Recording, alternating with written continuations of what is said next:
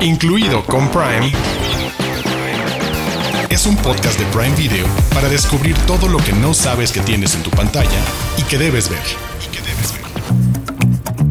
Damas y caballeros, este es nuestro penúltimo episodio de la segunda temporada de Incluido con Prime. Y de hecho es un episodio por el cual a lo mejor nuestro querido Homelander estaría muy orgulloso de todos nosotros porque vamos a representar los valores de Estados Unidos. O bueno, al menos con todas estas películas, los valores que dicen tener. Porque gente, Pónganse sus gorros de aluminio, prepárense para sacar el pizarrón y ponerlo todo en la pared y nos vamos a poner bastante locos. ¿Acaso Harvey Lee Oswald mató a JFK? Eh, ¿AMLO es un hombre reptil? No sé, pero hoy vamos a hablar de demasiadas conspiraciones. Todas, todas, todas nuestras propiedades de, para este episodio está lleno de un montón de engaños, de mentiras y, las vamos a investigar todas. Y para eso necesito que Diana Su me ayude a compartir cuál es la original que tenemos de parte de Prime Video. Sí, para sumar a lo que has dicho, vamos a hablar de revelaciones, manipulaciones, eh, trampas, montajes. Hoy nos, nos vamos a poner super darks, super oscuros con nuestros temas. Pues de entrada vamos a empezar platicando sobre el estreno de la serie La Lista Terminal, que es el regreso triunfal de Chris Pratt a una serie de televisión. Digo, tampoco es que no hubiera salido hace tantos años, creo que 2015 fue su rol protagónico en Parks and Recreation y aquí regresa a la televisión en una serie muy buena y ahorita vamos a hablar de ella. Oh, e-, eso es lo que tenemos para ustedes preparados por parte de nosotros originalmente, pero también tenemos un montón de recomendaciones porque las teorías conspirativas han sido parte de nuestra vida durante demasiados años y Arturo Aguilar nos va a decir cuáles son las tres películas que tenemos también para discutir esta semana. Tres películas, Héctor, que hablan de acción, misterio, intriga, conspiraciones y con muy buenos elencos, porque vamos a estar platicando de Minority Report, sentencia previa, Leones por Corderos y The Report. Mm, suena bastante bien, así que quédense con nosotros. Vamos a descubrir si eh, eh, Stanley Kubrick hizo el alunizaje, si acaso Diana Su es un robot. Ninguna de esas preguntas va a tener respuesta, pero sí, vamos a hablar de muchas películas y además vamos a tener Prime News. Quédense con nosotros. Los de casa. Los de casa. Títulos originales y exclusivos de Prime Video.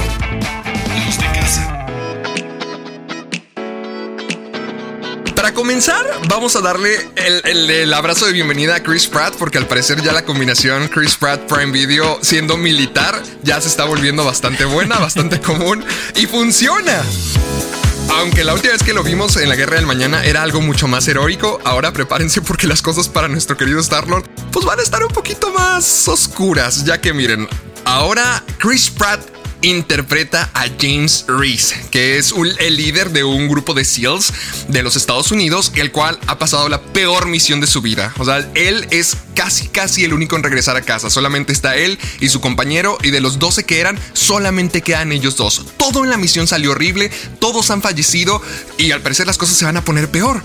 Porque ¿será que Chris Pratt recuerda las cosas como eran? Todo, todos, al parecer, todos los que están a cargo, todos los que están al mando, le dicen que no, que las cosas no salieron como él, según esto, las suele recordar. Además, con el suicidio de su compañero, ¿acaso será suicidio? ¿O se está poniendo las cosas diferentes? ¿Acaso están tratando de engañarlo? ¿Por qué quieren culparlo? ¿Por qué le están diciendo que las cosas que ocurren no son reales? ¿Acaso sí es la contusión que sufrió lo que afecta su memoria? ¿O es que acaso es el gobierno? ¿Acaso es las autoridades quienes quieren cambiar toda la historia a su favor. Yo quisiera que Diana Su me dijera si la combinación de Chris Pratt, Prime Video, aún surge efecto, si sí fue de su agrado esta serie, si sí, si sí todavía tiene éxito Chris Pratt con nosotros. ¿Cómo no? Sí, la verdad, eh, para nada más me voy a quedar en el primer episodio para no spoilearle nada a la gente, pero quiero dar un par de datos antes.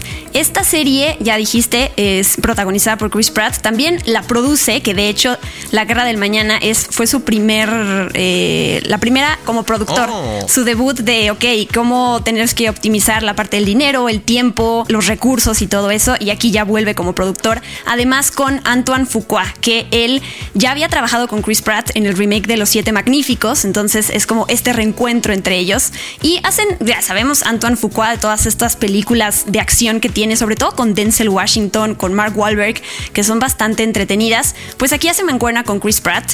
Y mm, pues son varios, varias capas, más bien como varias pequeñas revelaciones, ¿no? Que nos van haciendo en el primer episodio. Lo que se hace, lo que pasa en los últimos que 20 segundos del primer episodio es como.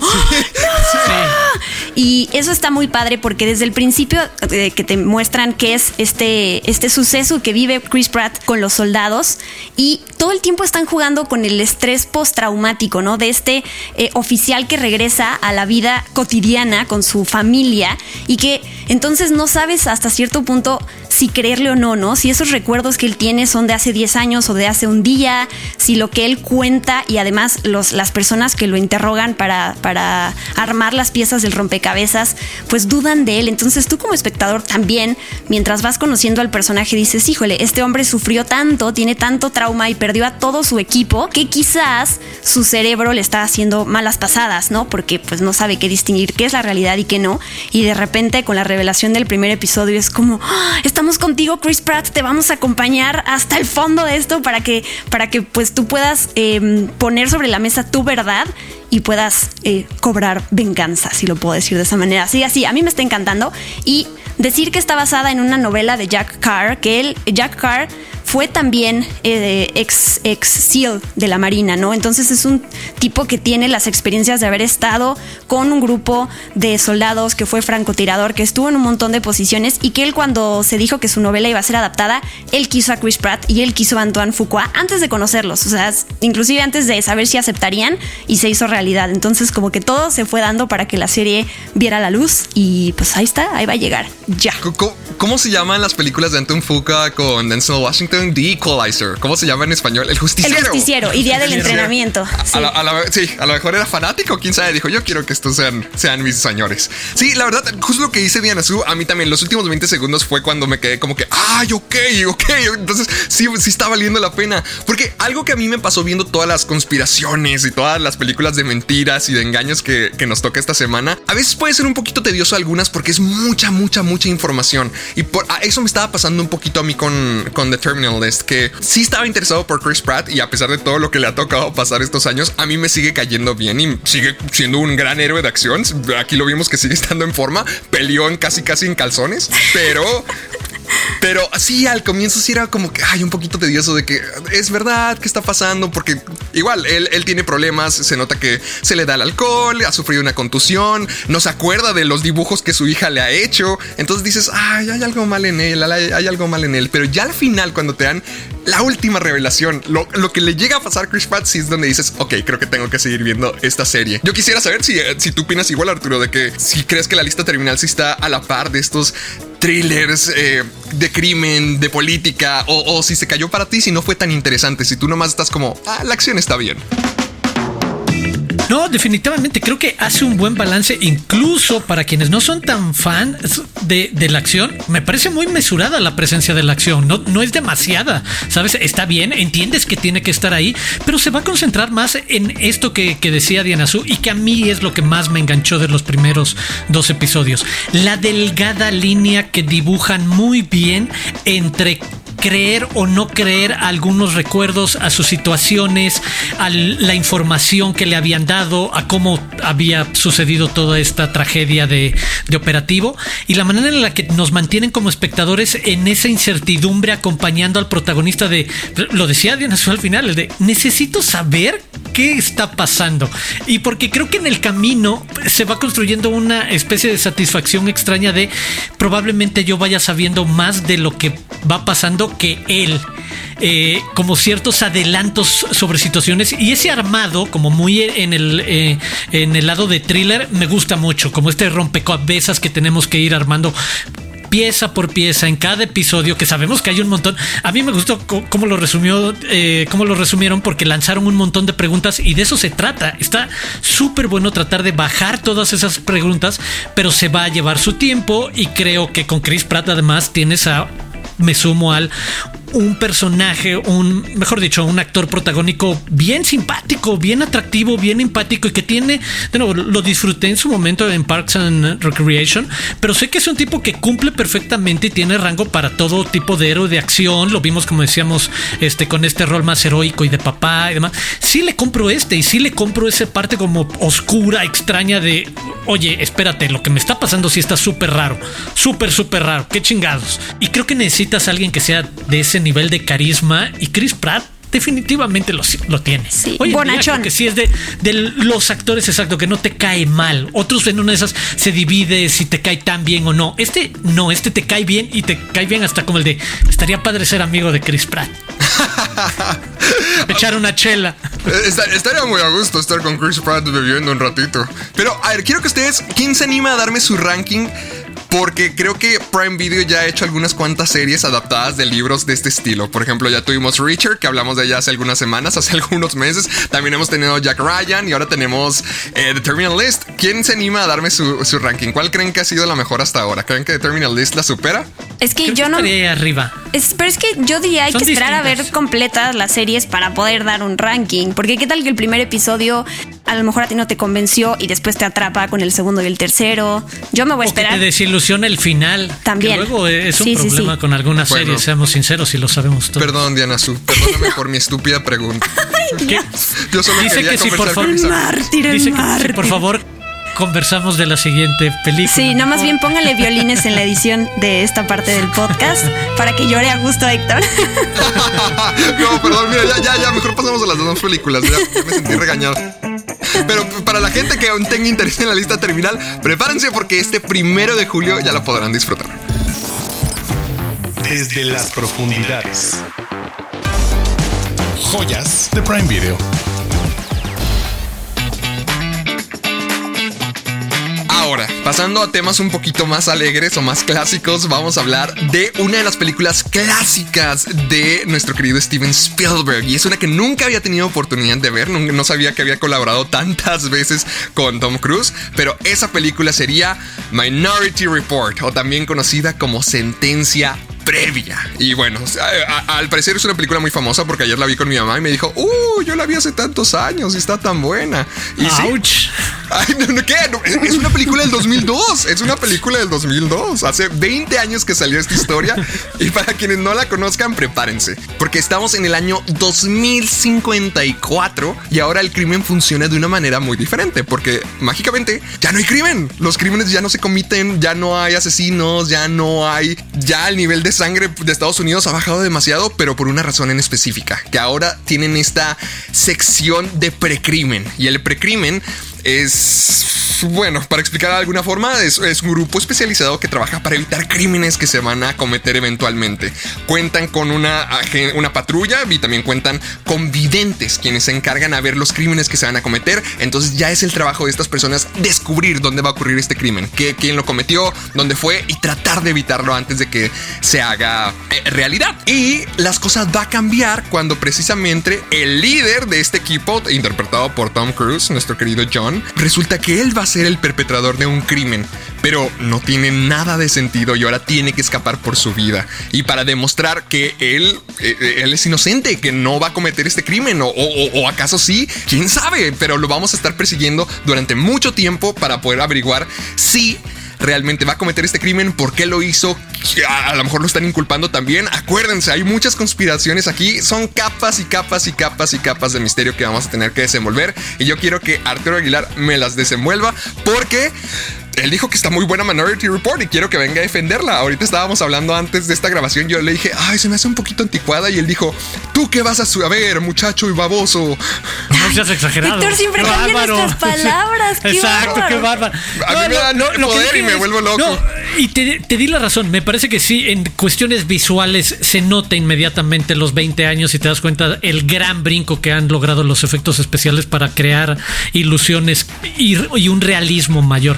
Pero más allá de ello, me parece increíble. De nuevo, yo soy de la iglesia de la Spielbergología, que significa que no conozco aún una mala película de Steven Spielberg. La verdad es uno de los mejores directores. La, la capacidad que tiene para que sus historias siempre estén avanzando, siempre se estén moviendo, nunca se detengan, es notable. Y creo que en este caso, jugando con este terreno entre el thriller y la ciencia ficción, también se trata de una película bastante convencional en el mejor sentido de el hombre que es acusado injustamente de algo y decide escapar y tiene que tratar de conseguir las pruebas para decir que es inocente, que lo hemos visto a lo largo de 80, 100 años de la historia del cine con estos nuevos twists y con los en su momento eh, efectos especiales que le permitían algo extra, pero sí alrededor además de estas historias de corrupción y de cómo algún momento este invento de tres seres con poderes especiales para poder ver el futuro eh, se había convertido en una en un experimento social que había permitido que Washington no tuviera crímenes durante varios años. Ah, yo quisiera saber qué opinan ustedes acerca del libre albedrío, porque siento que ese es uno de los temas principales de la película, que te dicen, así comienza la película, estamos a punto de ver a un esposo matar a, su esposa que lo está engañando y cuando lo detienen dice, yo no, yo no he hecho nada, yo no la he matado, yo no he cometido el crimen. Tú, tú, dime, Diana, ¿tú crees que las personas, que estas personas que iban a cometer los crímenes son realmente criminales o, o hay libre albedrío ante la determinación? ¿Cómo funciona esto? Uh, ¿Puedes cambiar tu futuro? Eh, gracias. O sea, me halaga mucho que me preguntes como si yo tuviera la respuesta. tú eres filosófica, la clave. Tú eres el ser más sabio que haya conocido en mi vida. La doctora en filosofía, Diana Su. la doctora Su. No, no considero que mi respuesta, más bien creo que la reflexión es lo que importa en esta película, ¿no? Hay un momento, de hecho, en donde lo lo ejemplifican de una manera más simple, que es Tom Cruise lanza una pelotita y del otro lado, de donde la lanza, creo que es Colin Farrell, ¿no? El que la va, antes de que se caiga, él la cacha. Y entonces Tom, pues, ahí está esa parte de, oye, pero no deje que tocar el piso. Y Tom Cruise le dice como, ¿cómo sabías? ¿Cómo sabes que sí iba a tocar el piso? Tú ya la detuviste, tú ya la, la, tomaste, ¿no? Nunca vamos a saber, en este caso, si los crímenes sí se iban a cometer, a pesar de que supuestamente hubo alguien que intentó predecirlos para, para que no se, se volvieran realidad. Entonces creo que ese es el planteamiento de la película. A mí lo que me fascina es que, si bien está basado ligeramente en, este, en esto que escribió Philip K. Dick, sí es son conceptos súper elevados, pero para mí son súper accesibles en la película. O sea, te van enseñando a, base de ejemplos cómo funciona este eh, gobierno, cómo funciona esta organización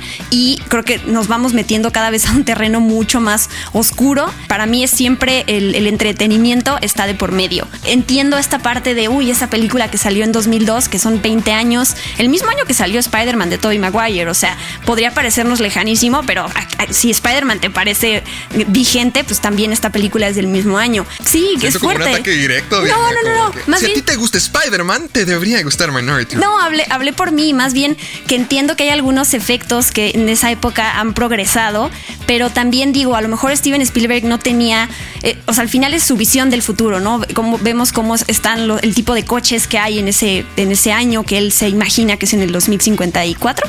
Pero al final de cuentas, los conceptos sí son reales. O sea, esta parte de tener un periódico que se actualiza en el momento, hoy en día no el periódico, pero las redes sociales te mantienen actualizado. Este de, esto de que el Internet te está observando todo el tiempo y que como los anuncios son personal, las cosas que te salen en Internet son personalizadas, es algo que planteó la película, a lo mejor con otros efectos, a lo mejor con otras ideas, pero al final es lo que estamos viviendo hoy en día, que nos sentimos tan eh, partícipes, ¿no? Porque, ay, miren, me están mostrando el tipo de ropa que a mí me gusta, qué increíble, pero lo que no sabes es que hay gente, bueno, están estas, estas redes sociales y todo esto que te observa, que hace un perfil de ti y que más allá de que tú digas, ay, es alguien que me conoces, qué horrible, porque ya no tienes privacidad.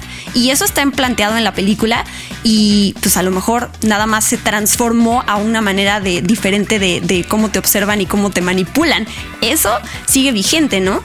Francamente, lo de los ojos, o sea, los ojos aquí juegan un papel muy importante porque básicamente funcionan para todo. hay escáneres en todos lados en, el, metro, en el trabajo, en los lugares públicos. O sea, siempre hay para poder identificar a las personas así de una manera muy fácil. Y es, y es algo muy terrorífico pensar que 20 años después, así es como abrimos nuestro, nuestro teléfono. Entonces, quién sabe qué más cosas puedan pasar. Aunque debo decir, o sea, sí me gustó Minority Report, pero quiero saber si están todos de acuerdo conmigo. Ver a Tom Cruise perseguir ojos por un pasillo está muy curioso. está bien padre. está muy curioso. Dije, wow, ¿qué estoy viendo? Pero está muy divertida, está muy divertida. Es momento de que hablemos de nuestra segunda recomendación que se llama Leones por Corderos. Y nuevamente, acuérdense, tenemos un feeling estadounidense porque ahorita vamos a hablar un poquito acerca del patriotismo y el patriotismo mal fundado o engañoso. Porque vamos a ver la historia, bueno, las historias de varias personas que todos tienen que ver con estos temas. Y todo se conecta gracias a un profesor interpretado por Robert Redford, que de hecho esta es una película de su autoría. Él la dirigió. Eh, vamos a verlo también interpretar al doctor Mallory, quien es este profesor de universidad, quien está tratando de convencer a su alumno de que tome una decisión. Obviamente esperando que se vaya por el camino correcto, pero tiene que tomar una decisión. Es interpretado por Andrew Garfield y es un muchacho brillante, es un muchacho que tiene talento, pero ya está muy desinteresado. Realmente, como está en la situación actualmente, o bueno, en, ese año eh, del 2007, que los temas siguen vigentes, ya está muy desolucionado con la vida, con la vida americana, con el patriotismo. Realmente siente que no tiene sentido alguno luchar por una nación como la nuestra. Y entonces el doctor Mallory, Robert Redford, le dice: Te voy a contar una historia. Te voy a contar una historia de dos alumnos míos que cuando se graduaron de la universidad se fueron se enlistaron en el ejército y están en Afganistán. Entonces vamos a les va a contar esa historia para ver si Andrew Garfield puede también sacar la decisión correcta de, qué es lo que quiere hacer con su vida. Y aparte de eso, también vamos a contar con la historia de Meryl Streep y Tom Cruise. Básicamente es un, ministro o una persona que está lista para lanzarse a candidatura presidencial quien le dice, ¿sabes qué? Tengo un plan para poder derrotar a los talibanes, nomás necesito que la prensa publique un poquito acerca de este tema y a lo mejor eso me da más aceptación y yo puedo llegar a ser presidente. Y ahora Meryl Streep tiene la cuestión de si es algo ético, si se está vendiendo, si realmente es bueno para su país. Hay muchas decisiones que tomar. Ahorita también estábamos hablando de eso fuera del podcast y digamos que Diana Su y yo tenemos una opinión muy distinta a la de Arturo y me gustaría que Arturo viniera a, mi ayuda para poder defender esta película y ser el mejor recomendador de ella. Me, dejaron pensando cuando lo platicamos hace rato. ¡Oh, no!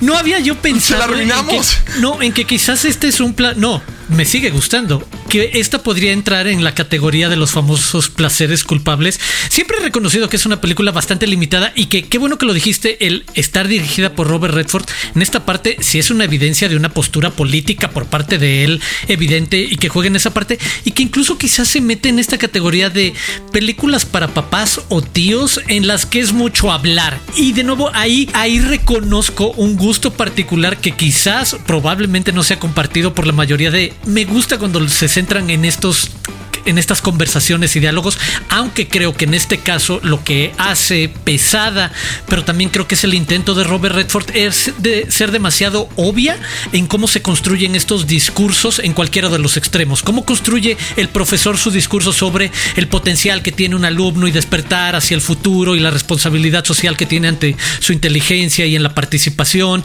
y en paralelo sabes cómo esta batalla entre el poder y cómo quiere vender la idea de una nueva presencia militar en Afganistán y su relación con el periodismo y los medios que quieren hacer otro tipo de preguntas, pero cómo te envuelven y que no, eso es un espejo de lo que sabemos ha pasado durante las últimas dos, tres décadas en Estados Unidos, de cómo cada nueva administración envuelve de una manera nueva el por qué están presentes en guerras en el extranjero y por qué es necesario y por qué están haciendo algo este, patriótico, por qué es necesario que se brinquen ciertas líneas y esto tiene que ver con la siguiente película que también vamos a comentar, pero sí se centra mucho en platicar echarte el choro. Y creo que quizás ese es su detalle o su astilla, es el de si es Robert Redford echando el choro sobre qué opinan cada una de las partes, demasiado apasionadas, desde el Tom Cruise senador, Meryl Streep periodista que acaba en una parte medio telenovelesca de hacer un berrinche sobre por qué el periodismo no hace más y no, no, y no nada más pasamos lo que ellos nos dicen que pongamos.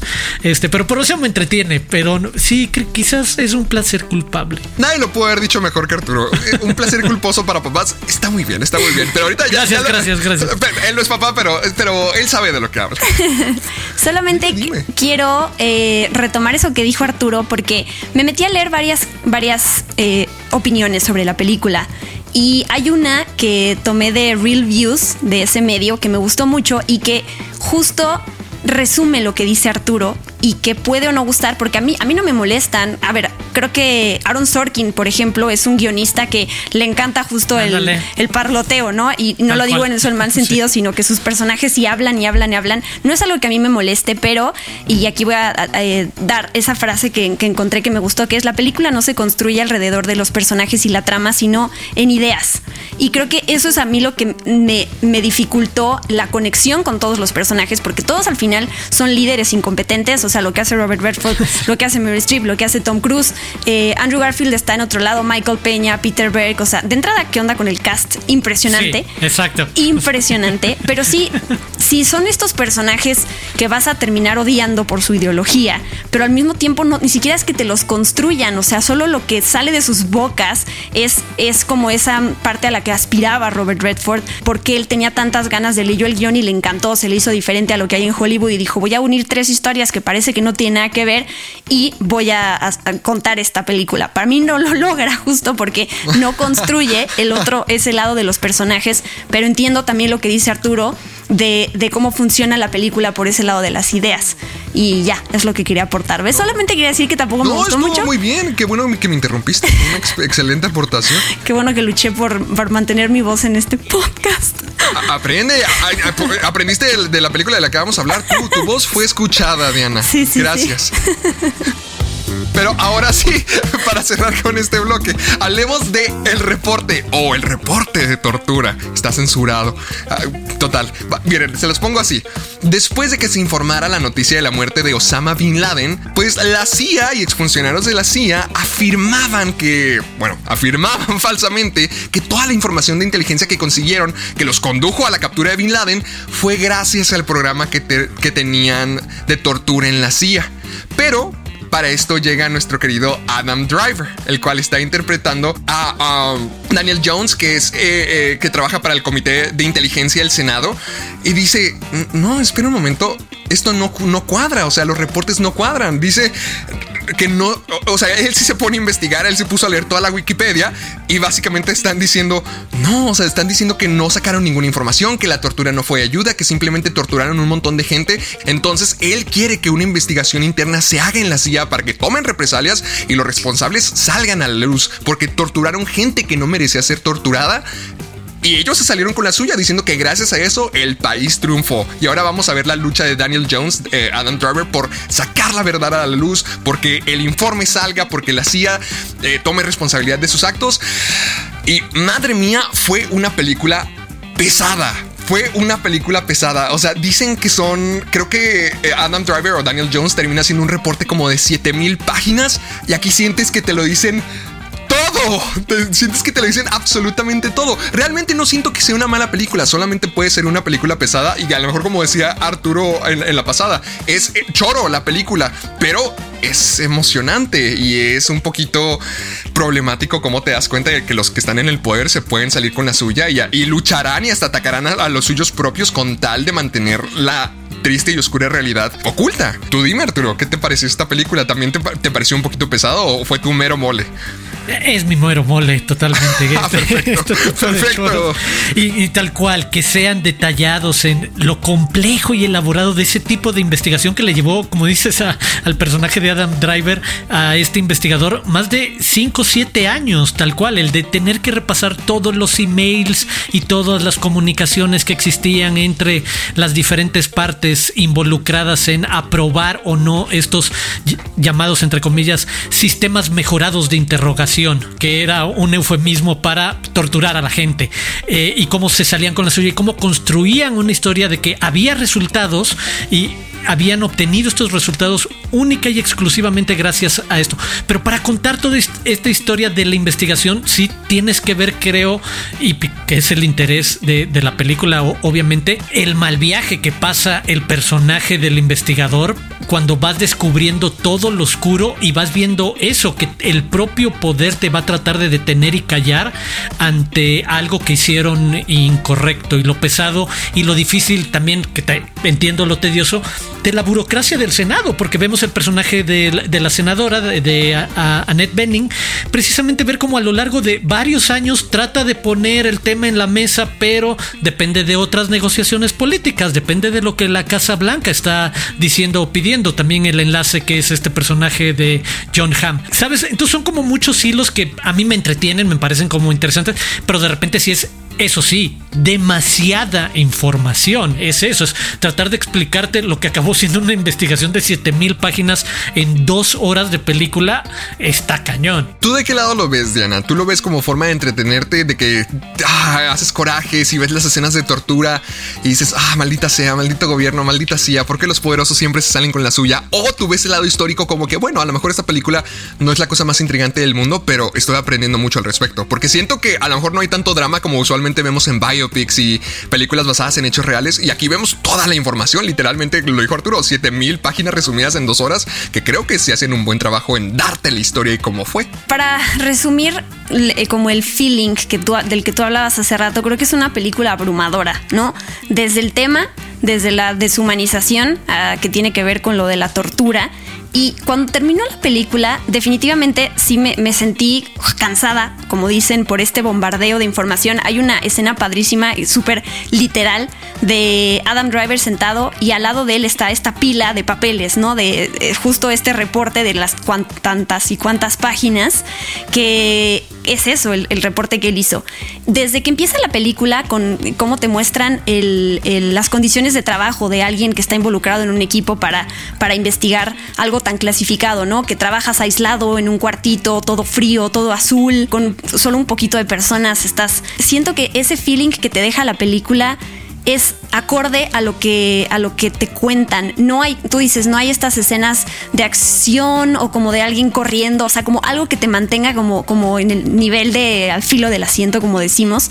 Pero creo que la película termina en una nota baja, en el sentido en el que acabas cansado eh, como desesperanzado en ese sentimiento que te dejan es donde está el, como el resumido en, la situación, ¿no? ¿no? Nadie sale ganando. Creo que independientemente de que se logra algo, de que se logra em, terminar con este programa de gente que estaba investigando cosas y que estaba investigando a la CIA, no es como que, ya sabes, terminan estas películas biográficas, históricas y te ponen estos títulos al final de tal persona vivió más de mil años y hizo ah, cosas buenas por la humanidad. Aquí todo termina eh, justo en, lo que digo en esta nota baja de, híjole, qué, qué qué feo, qué terrible todo. Sobre todo, o sea, aquí lo que están tratando es el, los ataques del 11 de septiembre y como que esa parte de te, te, quedas sin alma, si lo puedo decir así. Y creo que eso está bien porque la película era eso. Te quedas abrumado, te quedas triste, te quedas rebasado, que la situación te rebasa y sabiendo que eso fue algo verdadero y que hay muchas, seguramente muchas situaciones de tortura que sigue habiendo allá afuera y que, porque además lo dice en algún punto de la película, no por eso se llega a la verdad, o sea, eso pone además, le quita le resta dignidad a la gente que sí está, eh, como se llama?, interrogando y que no necesita recurrir a la violencia para llegar a, sacarle la verdad a los que tiene ahí, ¿no? O sea, como que esta parte deshumanizada es lo que me hizo sentir y creo que está bien porque la película planteaba eso, ¿no? De preguntarte hasta dónde somos esos seres brutales y salvajes y, y qué tanto podemos cambiar eso o qué tanto a veces nos sentimos tan ajenos que decimos, pero yo no trabajo en eso, ¿no? Yo no puedo hacer nada. Está, está muy gacho, la verdad, es muy fuerte. Es un gran trabajo, qué bueno que lo dices, porque yo sí querría como subirme en esa parte. Es un gran trabajo de ponerte en los zapatos del protagonista y dejarte donde te dejan ellos al protagonista al final, donde ves a Daniel Jones tal cual, desencantado, desesperanzado de lo que logró después de todos estos años de investigación. Pero como dices, a veces es necesario y qué padre que el cine nos ponga en ese lugar incómodo, en el que acompañas a alguien que se atrevió a lo imposible, a lo súper difícil, a lo complejo, a lo valiente y necesario en el mejor sentido y de todas maneras pues como que no, no resultaba del todo. Está bueno que nos metan la incomodidad y el calambre de esa manera con, estas películas. Estoy de acuerdo. Y pues ya con eso cerramos estas recomendaciones que les traemos. Que Arturo, recapitulación, la primera fue... Minority Report.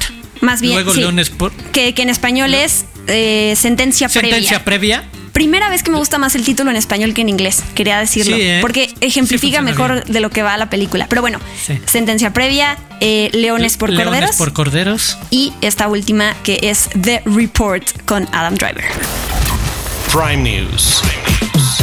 Noticias calientitas de Prime Video. Prime Video anunció que la segunda temporada de Anna se estrenará el próximo 22 de julio. La serie de comedia nominada a los premios GLAD e Imagen sigue una historia de ficción basada en la vida de Ana de la Reguera, intentando mantener la cordura mientras sigue lidiando con su madre, quien ahora vive con ella en Los Ángeles, mientras protagoniza una serie de televisión que le recuerdan a las malas sitcoms de los años 90. Prime News. Si les gustan las historias inspiradoras, prepárense para ver A League of Their Own, el clásico de Penny Marshall, que nos cuenta sobre una generación entera de mujeres que soñaron con jugar béisbol profesional. La serie también mira de forma profunda la sexualidad y la raza y cómo forjan sus propios caminos dentro y fuera de la liga. Los ocho episodios se podrán ver el 12 de agosto. Prime News.